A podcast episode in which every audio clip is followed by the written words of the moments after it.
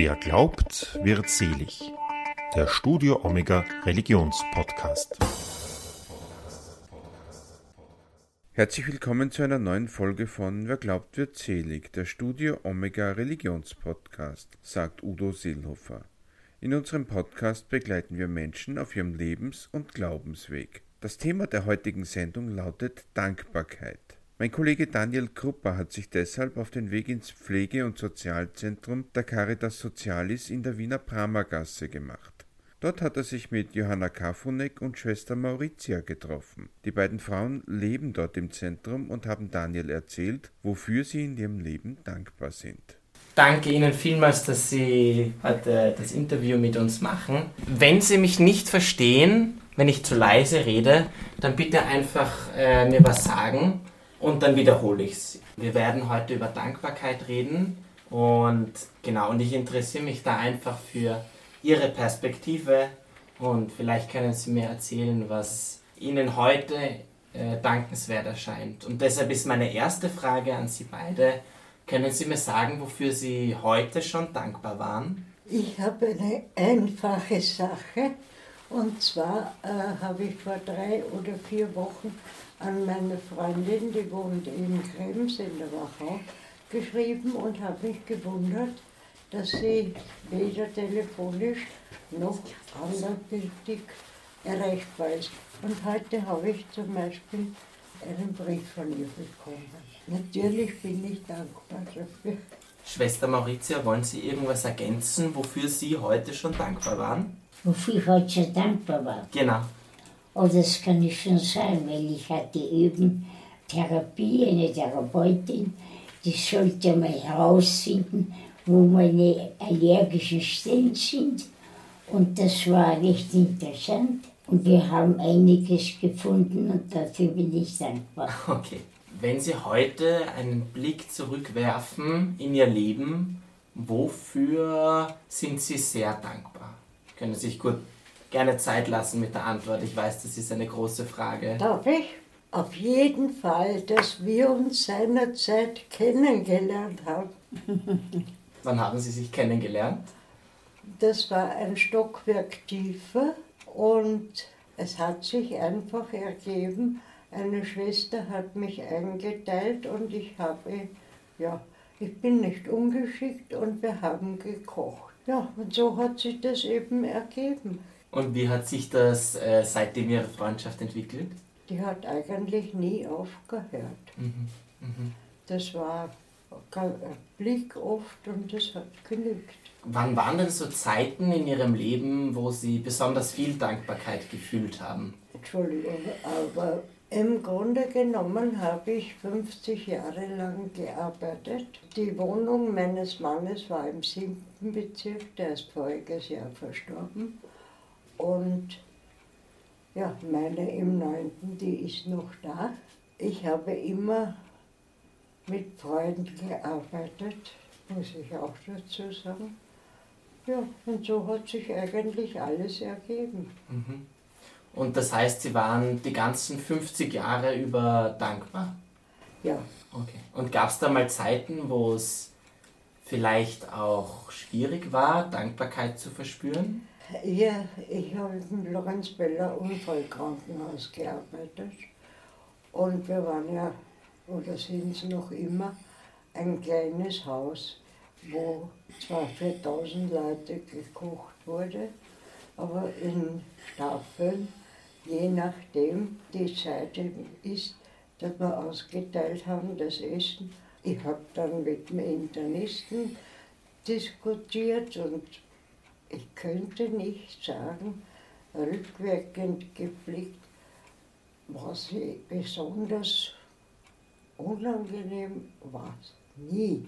Ich habe jetzt nach 50 Jahren eine Einladung bekommen für die Pensionisten, die in dem Hause tätig sind. Da habe ich gesagt, das ist ja sinnlos. Ich kenne ja niemanden mehr. Haben Sie, seit Sie hier in dem Haus sind, sind Sie da für andere Dinge dankbar geworden? Weil, was, oder wofür waren Sie dankbar, wie Sie mit der Arbeit fertig waren? Ich habe eigentlich nie daran gedacht, dass ich jetzt undankbar bin. Es hat mir Freude bereitet und äh, die Schwester Maritia war immer so nett. Wir hatten nur einen Blick geworfen und es hat funktioniert. Schwester Maritia, Sie haben vorhin gesagt, es ist hier so schön, weil Sie nichts mehr müssen. Wie ist das für Sie? Ich habe vorhin was Wichtiges vergessen, von wegen Dankbarkeit. Ich bin Gott so dankbar für meine wunderbaren Eltern, für meine acht Geschwister und dass wir bis heute wirklich ein Herz und eine Seele sind. Kleine Streitigkeiten, aber so. Ja. Und jetzt, was Sie vorhin angesprochen haben, das habe ich schon wieder vergessen. Ja. ähm, dass sie hier in keine Verpflichtungen mehr haben, dass sie so lange schlafen können, wie sie wollen und dass sie schlafen gehen können, was sie wollen. Ähm, wie fühlt sich das an? Können, wollen Sie dazu noch was sagen? Ja, ich, ich, ich, fühle mich hier wirklich geborgen und es ist für mich für alles gesorgt. Also wirklich, ich wüsste nicht, wofür ich mehr danken könnte. Gab es Phasen auch, in denen Sie besonders viel Dankbarkeit verspürt haben? Irgendein Moment, irgendeine Situation in Ihrem Leben, wo Sie sich dachten, "Da- das ist besonders viel? Ja, vor zwei Jahren ist meine Enkeltochter zur Welt gekommen. Und meine Tochter hat leider müssen mit der Galle, also die musste entfernt werden. Jetzt bin ich dann, die wohnt im Burgenland, bin ich rausgefahren und habe für die gekocht. Und habe ihnen, so wie es mein Beruf eben gezeigt hat, ihr immer gesagt, koste, ob du jetzt entscheiden kannst, dass es dir schmeckt, dass du es vertragst. Ja, und das hat funktioniert. Hm. Und die Kleine natürlich, muss ich auch dazu sagen, die wird jetzt zwei Jahre alt, ist, ja, ich fürchte, das genaue Pendant zu mir. Wir sind beide im gleichen Sternzeichen geboren. Sie haben vorher schon von der Freundschaft geredet. Gibt es andere Begegnungen, für die Sie sehr dankbar sind in Ihrem Leben? Ich muss jetzt weit ausholen. Äh, Ich bin gar nicht dazu gekommen, nachzudenken. Es war eben Arbeit da, egal in welcher Richtung. Und dafür war ich dankbar. Hm. Dass immer eine Beschäftigung da war. Ja, und die war nicht wenig. Jetzt haben Sie ja die Zeit zum Nachdenken. Also jetzt müssen Sie ja nicht mehr so viel arbeiten. Ähm, wenn's, oder? Ich Der Schwiegersohn hat gesagt, die 500 Liter Tiefkühltruhe ist leer. Wann kommst du wieder? Okay, also die Arbeit geht weiter. Das ist- Okay. Außerdem mache ich es gerne. Und wenn Sie, also jetzt in dem Interview haben Sie ja vielleicht Zeit, sich zu überlegen, wofür Sie dankbar sind, für welche Begegnungen Sie dankbar waren.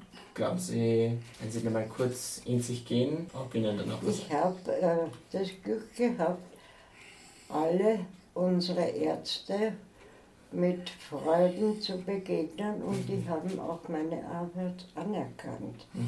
Also was kann man mehr sich wünschen?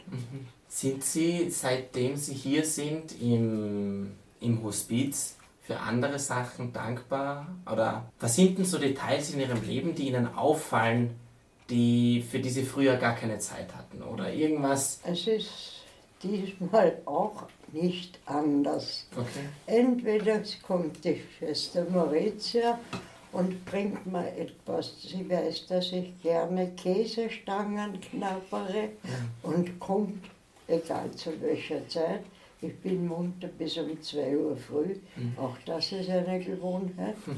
Ja, und dann sitzen wir eben zusammen und schauen die Bilderbücher an. Wir haben im Grunde genommen kaum irgendwelche Querelen, kann man nicht einmal sagen. Wir haben uns verstanden und ich hoffe, es bleibt so. Haben Sie noch irgendetwas, was Sie den Menschen da draußen mitgeben wollen, worauf es ankommt und wofür man dankbar sein darf im Leben? Ich muss dazu sagen, ich habe eine sehr große Wohnung bei der Volksoper. Bin freiwillig hier, weil die Luxiert war und ich mache die Physiotherapie mit. Wie gesagt, und kein Mensch äh, wird sich aufregen, wenn die wissen, dass ich bis zwei oder drei Uhr morgens fernschaue. Mhm. Ich weiß nicht, ob es irgendetwas gibt. Mhm. Natürlich freue ich mich wieder auf die eigene Wohnung, das mhm. ist keine Frage. Schwester Maurizia, haben Sie noch etwas, was Sie ähm, sagen wollen oder was Sie gerne loswerden wollen oder den, den Menschen sagen, wofür man dankbar sein darf im Leben? Zusätzlich zu dem, was ich schon gesagt habe. Na sicher, ja. Könnte eines sagen, ich war in meiner früheren Jugendzeit ein äußerst schlimmes Kind, oder wie soll ich sagen, schon wirklich auffällig und auch vom Benehmen her und so. Und äh, das doch nach dieser sehr stürmischen äh, Pubertät und allen möglichen Einflüssen auch von außen, das doch noch ein, ein guter Mensch werden konnte. Also dafür bin ich schon noch sehr dankbar, muss ich sagen.